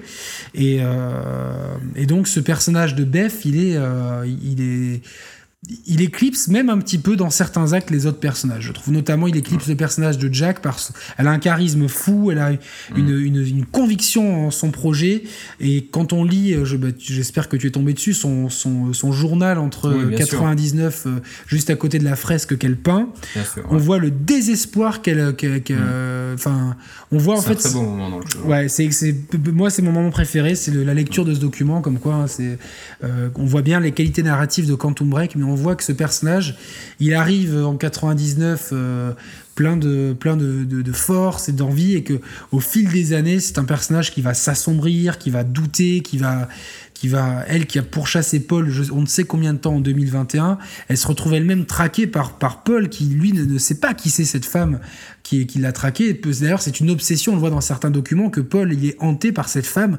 Il se demande pourquoi cette femme voulait la tuer, qu'elle a, à la rage qu'elle avait contre lui. Donc il y a, quand même vraiment, vraiment beaucoup de, matériel qui est, caché dans les documents et qui euh, beaucoup de qualité d'écriture qui se trouve dans les personnages secondaires. Tout à fait. Moi, j'avais une autre question aussi à la fin. Tu as évoqué tout à l'heure que Paul, euh, justement, était mort à la fin. pour, pour moi, c'est pas aussi clair que ça, notamment par rapport à, à la deuxième version de l'épisode 4 que tu n'as pas vu, je crois. Non. Quand on choisit de, que Paul tombe dans la paranoïa, à ce moment-là, euh, ça va pas du tout se passer pareil quand ils vont être dans la salle du, du RCC. Et il va arriver un petit peu à Martin Hatch, ce qui va arriver à Paul à la, toute fin du jeu en fait. Il va vouloir sauter sur, euh, sur la contre-mesure et il va disparaître, ce qui arrive exactement à Paul. Donc il disparaît, mais on ne sait pas au final s'il est vraiment mort. Et il se trouve que ce qui se passe avec, avec euh, Martin Hatch, c'est qu'il va réapparaître justement quelques secondes après, à l'autre bout de, de la pièce. Et du coup, l'analogie un petit peu entre ces deux situations me font aussi penser bah, que Paul n'est pas forcément euh, n'a pas forcément dit son dernier mot non plus dans, dans cette ben, histoire. Pour Paul, tout comme Jack, ils, ont des pouvoirs. Euh, mm. enfin, l'exposition à l'incident de, de 2016 leur a conf, conf, euh, pouvoirs, Exactement, et donc ces, ces pouvoirs-là les rendent euh, sensibles, sensibles différemment au temps, aux, aux, événements, aux failles temporelles, etc. Et je soupçonne Martinach d'être, si c'est pas un shifter, d'être d'être un, un, voyage, enfin quelqu'un qui possède les mêmes pouvoirs, sachant que Paul s'est senti devenir shifter lors de son passage, lors de la fin du temps. Il a réussi à pas le devenir en luttant. Euh, je ne sais pas si tu as vu ce document, mais euh, euh, donc à savoir si peut-être que Martinach a lui aussi, d'une manière ou d'une autre, s'est retrouvé là-bas, d'une manière ou d'une autre, a réussi à, utiliser une machine à voyager dans le temps et donc suit son propre agenda tout en ayant lui aussi donc des propriétés de de de, de, de, être à moitié un shifter, à moitié un voyage dans le temps. Et donc lui, il suit sa, sa, propre route. Mais en tout cas, ça nous donne, euh, ça nous donne pas mal de pistes. En tout cas, le voyage dans le temps, il est très clair. Hein, donc euh, l'exemple de Beth, c'est le plus, euh, c'est le plus limpide pour moi, c'est le plus logique. Et donc Beth meurt en, Paul assassine Beth en 2000 en 2010, hein, lorsque. Ça, c'est sûr. Oui, oui, elle est assassinée en 2010, mais c'est une version, c'est la version de, de Beth qui a voyagé dans le temps. Donc, c'est une Beth plus âgée que celle qu'on retrouve en 2016. Et donc, en 2016, lors de leur première rencontre, euh, euh, William Joyce euh, et non pardon Jack Joyce. Jack le héros lorsqu'il retourne à l'université il il, lui, il souffle il est tenté en fait de la parce qu'il de la toucher, de pour, la la toucher pour la dé parce que quand quand le temps est frisé Jack défrise le temps en touchant les personnes ou les objets qui sont prisonniers dans le temps. Il est tenté de la prisonnier et donc là il se rend compte que qu'il faut pas le faire parce qu'il a besoin que Beth elle soit elle suive le destin qu'elle a suivi euh, sinon il n'arrive pas à ce moment-là et sinon il peut pas utiliser la contre-mesure donc il pense d'abord à la mission avant ses sentiments parce qu'on sent qu'il y a des sentiments entre les deux plusieurs fois leurs mains se, se touchent s'effleurent on sent qu'il a que enfin qu'il peut y avoir une romance potentielle entre ces deux-là, tu vois. D'ailleurs, j'aurais aimé un petit peu de. C'est ce que je reproche un peu dans les jeux, c'est qu'il y a souvent, on, oublie complètement que les personnages, enfin, que par amour, on peut faire des choses un peu, un peu débiles et un peu passionnelles. Et souvent dans les jeux vidéo, on occulte un peu tout le côté romance. Euh, sauf, dans, sauf dans The Witcher 3 d'ailleurs c'est pour ça que c'est peut-être une des forces du jeu mais donc là c'est évoqué euh, très subtilement par des, par des jeux de regard par des, des, des mains qui se frôlent et donc, bon, il pense d'abord à la mission, mais il lui chuchote quand même à l'oreille Je reviendrai pour toi. Donc, il doit, il doit sûrement avoir une, la suite dans les idées. Et c'est peut-être pour ça qu'il va. En tout cas, qu'il est interrogé par Monarque, mais je pense que lui, il a désormais un plan c'est de sauver Beth. Quand Martinach a le plan d'utiliser certainement Jack pour arriver à la fin des temps. Exactement. Et, il faut noter qu'à la fin, justement, euh, Jack est à, est à cet entretien chez Monarque sûrement parce que justement il est il a la même maladie que Paul. Bien sûr. C'est dit un petit peu en poitiers, mais on le comprend quand même assez évidemment, clairement. Évidemment, évidemment. Donc, euh, donc voilà. D'ailleurs, euh, enfin, la dernière scène du jeu, quand, quand Martin Hatch lui propose quelque chose, il a une vision d'apocalypse. Il avait, il avait pas de vision avant, donc on voit vraiment mm. qu'il suit le même tracé que que Paul. Donc il est sûrement là parce qu'il a besoin de, de que les recherches sur le médicament euh, que prenait Paul reprennent. Et donc moi, ce que je vois pour la fin, c'est que certainement que Martin Hatch va manipuler Jack pour qu'il y ait de, de, nouvelles manipulations temporelles. Il va manipuler Jack à propos de ses sentiments pour Beth. Euh, pour pouvoir rejouer avec le temps et dans ces cas-là, sûrement euh, enclencher une chaîne d'événements qui va provoquer, euh, la, fin du monde en 2021, celle qui a toujours eu lieu. Et je pense que celle qu'on a évitée en 2021, c'est pas celle qu'ont vécu Jack et pardon Paul et décidément dix, millième fois que je me trompe, Paul et Beth lorsqu'ils ont voyagé dans le futur. Je sais pas si tu es d'accord avec moi sur ce point-là. Je suis tout à fait d'accord. J'espère que l'avenir nous le dira. Alors, on a, on a quand même un motif d'espérance parce qu'on a les premiers chiffres qui sont tombés aujourd'hui. C'est le meilleur démarrage pour une exclue Xbox One. Bon, en même temps, Rise, Sunset Overdrive et Ori and the Blind Forest, mm. c'est pas forcément des foudres de guerre, mais c'est déjà ça. Et le jeu, c'est classé premier des charts euh, anglais, donc sur tous les supports et en physique. Donc, euh, c'est plutôt bon signe. Maintenant, c'est un jeu qui, à mon sens, a dû coûter très cher euh, au point de vue de, de, l'expérience, Quantum Break, parce que le mm. casting, c'est il euh, faut savoir que euh, certains personnages les... apparaissent dans la série et dans le jeu, donc euh, même s'ils si, n'ont pas fait de l'acting pour la série, il a fallu faire du motion pour le jeu, il a fallu faire du motion, capture, qui est. Alors certains sont bien faits, donc Martin Hatch, Lance Riddick et Aiden Gillen, donc Paul Seren sont plutôt bien faits. Par contre, Dominique Monaghan, il, il était mieux fait dans le jeu, dans le jeu Lost via Domus que, que, ce qu'il est fait là. En in-game, c'est une catastrophe. C'est assez inégal c'est assez inégal sur les personnages. Ouais. Au, niveau des cheveux aussi, c'est pas. Non, les cheveux, c'est une catastrophe. C'est, une vraie catastrophe. Il y a de l'aliasing sur des ombres. Vous, mm. allez, vous, verrez dans la vidéo, à un moment, je suis dans les. Lorsque Jack retrouve ses affaires d'enfance à l'arrière de la piscine de William, euh, enfin, il y a un, euh, un crénelage sur l'ombre. Tu te dis, mais c'est pas possible sur un jeu en 2016 mm. de nous proposer ça, quoi. Mais bon, enfin, on, en a déjà parlé de ce côté-là. Donc, euh, tu attends une suite, toi, de Quantum Break? Bien sûr que j'attends une suite il, nous faut même absolument une suite pour avoir, euh, pour avoir les réponses. Donc, euh, j'espère que le jeu se, se, vendra bien. Il n'y a aucun DLC qui est, qui est prévu pour. Euh, pour l'instant, non. Alors après, je pense que. Peut-être que, ça pourrait venir aussi en.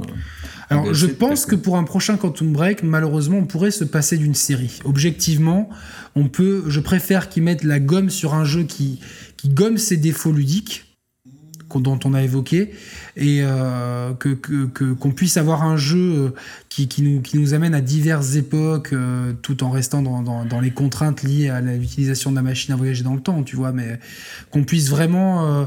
on utilise beaucoup les shifters, au final on les affronte pas, alors que... Non. Et c'est un petit peu dommage, moi je m'attendais, je me suis dit, bon, je vais enfin avoir un peu d'autres ennemis que ces, que ces soldats un peu concons qu'on affronte et qui au final te tuent parce que parce qu'ils ont des snipers et machin truc, mais donc il y, a pas mal de choses à voir. Euh, ça pourrait être un jeu épisodique à terme aussi, ça pourrait être un jeu qui se prêterait à ce genre de format.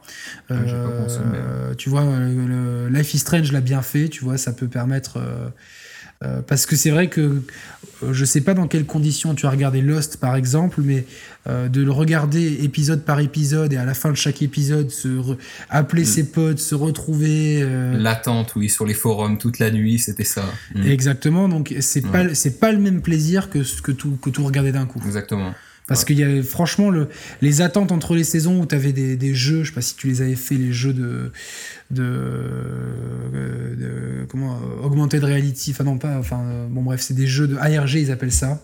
Euh, donc c'était des jeux sur internet. Donc un c'était euh, euh, sur une île. Un autre c'était il fallait trouver la fameuse vidéo de Dharma avec Alvaronso qui explique pourquoi ils, vont sur l'île etc donc il fallait trouver les morceaux de la vidéo. L'année d'après il fallait être un employé de Dharma. Donc c'était c'était vraiment cool tu vois d'avoir tous ces trucs là d'avoir donc de, l'attente, se poser des questions entre la saison 1 et la saison 2. Je me rappelle, tout le monde était là avec il y a quoi dans cette trappe et tout, tu vois. Donc, mm. Et je pense que Quantum Break pourrait, euh, avec euh, une science du cliffhanger, il pourrait nous, euh, nous, nous, proposer justement de, ces choses-là. Tu serais prêt, toi, à accepter qu'on fasse l'impasse sur la série pour pouvoir avoir un jeu plus complet, une expérience de jeu plus faire l'impasse sur la série, je sais pas. Et au niveau du studio, ce serait peut-être à demi avouer euh, l'échec sur euh, sur le jeu en lui-même, sur le gameplay. Donc euh, donc je sais pas. Moi personnellement, pour avoir vraiment un jeu, un jeu un jeu de très grande qualité, oui, je serais prêt à, à me passer de la série, mais il faut vraiment que la narration reste euh, énormément présente au niveau du jeu lui-même. Parce que Mais d'ailleurs, justement, je vais rebondir là-dessus. Finalement, est-ce que la narration, elle est pas mieux dans le jeu que dans la série, tu vois? Si, justement, justement, je pense, parce que la série, elle est bien, elle accompagne assez bien le jeu, mais au final, oui, c'est dans, c'est dans le jeu que, qu'on retrouve la majorité de, de l'histoire, notamment avec l'acte 4. La série, elle, est, elle va se centrer un petit peu sur les personnages de Monarque, ça va amener un plus, mais c'est c'est limite un peu dispensable hein, quand tu voilà, avec du recul. tu vois là, ça fait quelques jours que je l'ai terminé. Je suis en train de me mm. dire que les meilleurs moments c'était une game à la limite parce que déjà ils ont ils ont fait l'erreur de vouloir se concentrer sur euh, le trio un peu euh, ultra stéréotypé, euh, le beau gosse, Liam, la bonasse blonde Fiona et le geek, Charlie. Ça ça ça fonctionne très mal parce que c'est ultra cliché, ultra stéréotypé. Et il y a beaucoup trop de temps qui est perdu entre guillemets là-dessus. Et cette intrigue là, elle elle amène peu au jeu en fait. Et euh, finalement, t'attends les moments où tu. D'ailleurs, je crois que tu vois pas le personnage principal dans la série, me semble-t-il. Tu le, tu le vois. Si pendant pendant l'entretien, je crois qu'il a soit avec euh, soit avec Paul, soit avec Hatch, mais euh, mais c'est tout, je crois. Ouais. Tu sais, dans, enfin, c'est dans l'épisode 2, oui, oui, Oui, oui, ok, c'est ça, ouais. Bon, tu vois très, mais ouais, c'est tout. Hein. Tu vois très peu Dominique Monaghan aussi, donc euh, William, tu mm. le vois très peu. Par contre, tu vois pas mal, euh, tu vois pas mal Paul. Euh, tout ce qui se passe entre Paul, Hatch et Amaral, ça c'est mm. très intéressant. après, bon, c'est vrai que bon, donc globalement, avec le recul, tu te dis qu'ils utilisent de la mocap ou même la mocap déjà réalisée pour pouvoir, qui recycle un petit peu certains personnages, parce qu'une suite sans sans au moins Hatch, ça, serait euh, un peu du gâchis. Mais euh, on pourrait faire l'impasse sur la série pour avoir un jeu plus, plus complet avec des mécaniques un peu plus diversifiées, plus de pouvoir, euh, un TPS un peu plus qui, reste un peu plus dans les codes modernes, on va dire, un rythme un peu des environnements un peu plus ouverts, un rythme un peu plus, soutenu, tout en gardant cette narration. C'est que parce que les cutscenes sont très intéressantes, la recherche d'indices, euh, tu vois, et que certains choix impactent euh, non pas sur l'épisode de série, mais sur le déroulement des, de l'épisode d'après, comme un peu l'a pu faire justement. Euh, je sais pas si tu as fait Life is Strange, mais oui, bien sûr, je fais Life is Strange. T'as, aimé Life is Strange Ouais.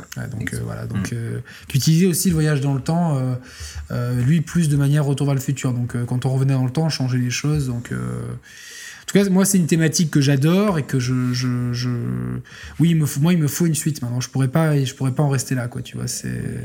Bah, c'est pareil. Je veux une suite à Quantum Break mm. et euh, je, je, pense que que, c'est un jeu qui, euh, qui c'est une expérience. Plusieurs fois, j'ai, je, préfère utiliser ce jeu. C'est une expérience globale, un peu comme euh, comme l'été euh, The Order 86, mais là, sauf que là, c'est poussé à son paroxysme avec vraiment euh, le cross-média qui, même si on vient de le dire, on aurait évidemment certaines parties de la série peuvent être dispensables, on aurait même pu techniquement se passer de la série. Au final, ça mène un gros plus dans ton expérience de jeu. C'est vrai que quand tu vas faire ton choix, après tu te cales sur ton canapé, tu vois, ça, ça, ça, ça rythme bien les sessions de jeu, je trouve. Tu vois, ça permet vraiment. Euh, il y a un découpage en épisodes d'ailleurs qui est assez malin, je pense, quoi. Ouais. Moi, j'ai quand même bien aimé la série au global euh, incorporée. Ah non, non, moi aussi, j'ai bien aimé. Hein, mais ce que je disais, c'est que c'était, euh, au final, c'était pas les, dans la narration, c'était pas ce qui était intéressant. Mais ça amène un plus. Ça amène un plus qui est, qui est, qui est euh, dans ton expérience de jeu, ça amène des pauses, des, euh, un autre angle de vue, plus le point de vue de Monarque, ça permet de découvrir d'autres persos. Ça amène un plus. C'est pas la révolution, c'est pas, c'est pas ça qui, mais c'est pas ça qui m'a captivé comme m'a captivé finalement les. Mais c'est un petit peu ça quand même qui fait. Enfin, le, le, jeu, on en a aussi beaucoup parlé à cause de ça, je trouve, euh, de, de ce Quantum Break. Et au final, euh, ouais, c'est un petit peu l'identité de, de Quantum Break. Donc, se, se passer de la, de la série, je sais pas. C'est vrai que si on, si on a un, meilleur gameplay à côté, une, narration qui tient le coup, mais si on peut faire ça avec la série, je trouve quand même que qu'elle apporte vraiment un plus justement à ce niveau. Après, c'est à Microsoft aussi d'être malin et de se dire bon, euh, on a quand même, euh, euh, même si c'est pas des ventes fulgurantes parce que parce qu'en face on a un mastodonte et que du coup notre console à nous, bah, elle empathie. on peut quand même continuer d'investir juste pour d'un point de vue un peu comme du mécénat, tu vois, pour de la culture, parce qu'on a quand même une super œuvre qui est Alan Wake qui était très bien mais c'est vrai que c'était un peu plus nébuleux, c'est pas des thèmes qui me parlaient beaucoup. Là, on a, on a vraiment euh, Enfin, moi, moi, si j'avais été Microsoft, j'aurais été carrément plus loin. J'aurais fait un prologue sur Netflix, tu vois, un truc vraiment pour que tout le monde ait envie de, de, tu vois, bah, si vous voulez la suite, vous achetez le jeu, vous avez la série. Mais là, tu, tu, là, tu cartonnais, tu vois, là, t'es dans les étoiles. T'es Microsoft, t'as as les sous pour le faire. Tu, tu, tu as des comptes en banque, enfin il te faut trois Suisses pour les remplir, quoi, tu vois. Enfin, c'est euh, donc euh, après bon, euh, ça marche pas comme ça, tu vois. C'est un peu, mais je pense que tu vois d'un point de vue. après, tu mises sur l'avenir. Cette, cette génération-là, c'est la Play 4 qui a, qui a l'avantage, mais si dans la génération d'après, t'as t'as une Xbox euh, tout ou je sais pas quoi qui, reprend les dessus, t'es bien content d'avoir capitalisé la génération avant sur des licences fortes que tu peux faire redécouvrir aux gens. Euh, on voit aujourd'hui que le modèle d'amortissement des jeux, il évolue puisqu'on peut les revendre sur la génération d'après. Euh, coucou Capcom, Resident Evil 4, vous l'avez mis sur 10 générations. Mais euh, tu vois, voilà, si, euh, tu, peux, capitaliser là-dessus, je pense que ça aurait été euh, intéressant. Et j'appelle Microsoft à continuer à croire en ce genre de projet.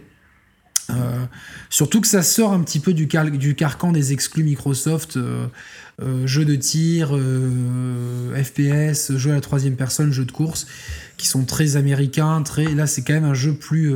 Ah, clairement, la, la nouveauté que le jeu nous apporte, ça fait vraiment du bien, c'est frais aujourd'hui dans le, dans, le jeu dans vidéo. le jeu vidéo. Et d'ailleurs, on, voit, bien euh, d'ailleurs que c'est un jeu qui, qui, est, qui est pas du tout calibré pour le marché américain parce qu'il a, à part au premier E3, il a toujours été absent des E3. Hmm.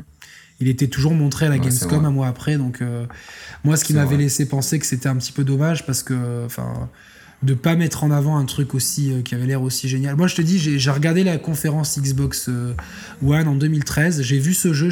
J'adore Remedy.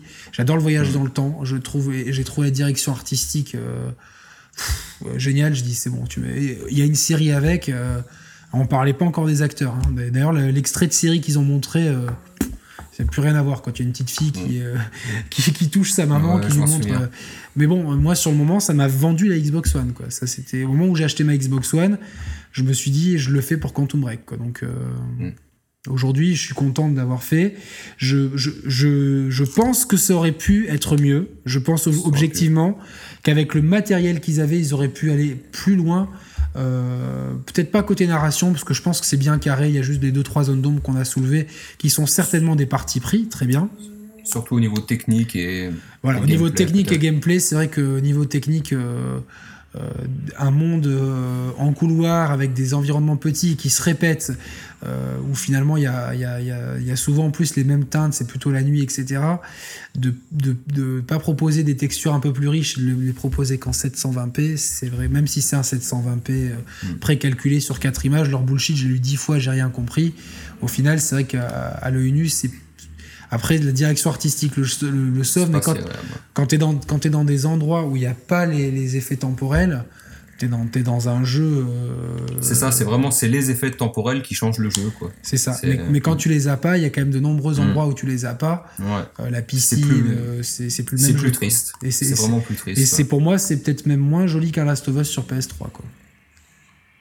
Ouais. Euh, je sais pas, mais. À vue de nez, quoi. Mm. En tout cas, c'est pas vraiment agréable à l'œil. Après, bon, c'est dès qu'on a les effets visuels, ça, ça, explose de partout et là, on est vraiment dans le jeu. Mais c'est vrai que quand on reste en dehors, c'est c'est un, un, peu triste. C'est très quelconque en fait. Tu te dis, je te dis, c'est pas c'est pas le triple A exclu euh, qui doit être le fer de lance de la Xbox One pour 2016 et qui est quand même le un des premiers jeux euh, annoncés euh, sur lequel beaucoup de gens ont misé. T'as as la limite l'impression que bah, c'est un peu l'impression globale avec la Xbox One que Microsoft, tu vois, enfin. Euh, Après, ils, ont vraiment mis le paquet sur la direction artistique. Pour moi, elle compense vraiment largement. Mais c'est vrai qu'ils auraient pu creuser un petit peu plus. Euh, ouais, mais ça, tu vois, par exemple, ce que fait Sony dans pour beaucoup de ces jeux, c'est-à-dire qu'il y a beaucoup d'échanges entre les studios. On sait que les mecs de Naughty Dog, qui sont un peu maintenant les, les, référents chez Sony, on voit ce qu'on a vu d'Uncharted 4, ça, ça, éclate tellement la gueule que, mhm. que eh ben souvent ils vont prêter main forte à d'autres studios. Tu vois, il y a des échanges de savoir-faire, des échanges de d'idées, de, de, tiens, on va vous, on, vous devrez faire ça comme ça, etc. Est-ce que, est que Microsoft n'aurait pas intérêt à faire ça aussi, quitte à débloquer d'autres budgets? Mais moi, l'impression que j'ai, je l'ai dit dans d'autres émissions, c'est que Microsoft, ben, il limite la casse actuellement. Tu vois, c'est. Je sais pas si c'est cette, cette impression que tu as. Mais moi, j'aimerais me servir, me servir plus de ma Xbox One, mais au final, tu as tout le temps des exclus qui arrivent sur PS4 de différents niveaux, différentes qualités, tu vois, mais. Mais depuis ce début d'année, où justement ils ont annoncé que les jeux, les jeux Xbox One allaient aussi sortir sur PC, j'ai l'impression ouais, qu'ils baissent un peu les bras pour, euh, pour, leur, pour leur machine de salon. C'est un petit peu dommage. Moi, je persiste à dire que, que, la grande erreur, ça a été de céder face aux joueurs, parce qu'au final, tu te retrouves avec une, une, PS4 qui fait tout ce que fait la PS4 au moins bien, quoi. Mm. Alors que si tu avais gardé ton identité, alors certes c'était couillu, c'était, mais tu t'en fous, tu, tu, vends tellement de Windows, donc euh, au pire des cas, enfin c'est pas grave quoi, tu vois, c'est euh, euh, tu, tu, peux tu, tu, peux voir à long terme, tu vois, les mecs ils ont ils ont flippé et puis et au final, bon bah, tu Quantum Break, est-ce qu'il n'est pas victime aussi de, tout ça Tu vois, est-ce que, est-ce qu'au final, comme le revirement, il s'est passé aussi assez rapidement, est-ce que, est-ce que les mecs, ils ont dit bon bah finalement, euh, euh, bon, vous allez garder votre votre idée de base, mais ça devait être le, ça devait être vraiment le, c'est le premier truc qu'ils ont montré, ça devait être le, le euh, la, Xbox One. Regardez ce qu'on peut faire. C'est Quantum Break, ça représente. Maintenant, on produit du contenu qui est hors du jeu vidéo, on produit des séries télé, et on va vous montrer un truc qui est tellement extraordinaire que ça fait les deux en même temps, et ça, c'est ça, ça synthétisé l'idée de base Xbox One. Et je me suis, j'arrête pas de me dire au, vu du jeu final, est-ce qu'il n'y a pas eu des concessions qui ont été faites par coupe budgétaire ou parce que euh, il n'y a plus accès à la puissance dans le cloud, je sais pas, quoique ça n'excuse pas non plus. Je pense qu'une Xbox One peut faire tourner le même jeu beaucoup mieux avec. Euh, c'est une question d'optimisation, hein, tu vois. Enfin, euh, Naughty Dog, c'est les rois de l'optimisation. Leurs jeux, ils sont plus beaux, point barre, quoi, tu vois. Donc. Ouais. Et tu te dis, bon, bah, est-ce que, est que Quantum Break n'a pas été victime justement du changement de politique? Est-ce que, est-ce que, euh, est-ce qu'il y aura un Quantum Break 2 euh, Sachant que, est-ce que, est-ce qu'un Quantum Break 1 comme ça aurait vu le jour si la, politique de l'Xbox One avait été celle qu'on a aujourd'hui dès le début? Ça, c'est des questions euh, auxquelles on n'aura pas de réponse, mais on est obligé de se les poser en tant qu'analyste, quoi c'est vraiment dommage au niveau de, de Quantum Break parce que ça aurait pu vraiment être un grand jeu, un Gotti de, l'année, ah, clairement. Après, ça reste quand même un excellent jeu, mais il lui manque quelque chose pour. C'est ce que j'ai dit. pour arriver au niveau d'un Uncharted. Je, je, pense que voilà, c'est un grand jeu, c'est un jeu qui, me, moi, m'aura marqué, mais je pense que c'est un jeu qui aurait pu. Euh, tu vois, Last of Us, c'est un jeu qui fait l'unanimité partout. Quoi. Last mm. of Us, c'est je pense que la PS3 a proposé de mieux. C'est aussi la synthèse de toute une génération de euh, qui, qui tous les codes du TPS, de l'infiltration, tout ce qu'on a eu en fait et de, de, de, la qualité narrative. On a tout eu, la qualité graphique. Last of Us, c'était euh, c'est devenu un maître étalon techniquement dans le jeu solo. Tu vois, enfin c'est euh, je pense aujourd'hui dans après bon depuis on a eu Metal Gear 5 The Witcher mais il n'y a rien qui pour moi qui a eu pour jusque là l'impact qu'a eu euh, The Last of Us, voilà, comme Red Dead Redemption dans, pour, le, pour le côté monde ouvert. Voilà, je pense qu'on a eu deux maîtres étalons, Red Dead Redemption et The Last of Us. Et aujourd'hui, Quantum Break, il, il avait tout tous les ingrédients pour se mettre au niveau mm. d'un Last of Us ou en tout cas même dépasser ce niveau, mettre une nouvelle barre. Au final, il n'y arrive pas, ça reste un bon jeu, mais ça aurait pu être une légende. Et il, lui manque une marche, clairement. Quoi, pour, euh, Exactement, il manque une marche et je pense que c'est une marche qui est euh, à moitié technique, à moitié ludique, et, euh, parce que tout le reste, il le fait très bien. Et, mm. Et donc voilà. Donc toi, tu recommandes l'achat du jeu quand même, sans, sans hésiter. Bien entendu. Ah, bien sûr, c'est un excellent jeu. J'ai pris vraiment un su. Enfin, c'était un super moment à, jouer à jeu avec la petite série. ça s'est très très bien passé. Par contre, euh, c'est dommage parce qu'il aurait pu, euh, ça aurait pu être encore dans une autre dimension. Ça, c'est ça. Enfin, c'est ce c'est ce qu'on a reproché.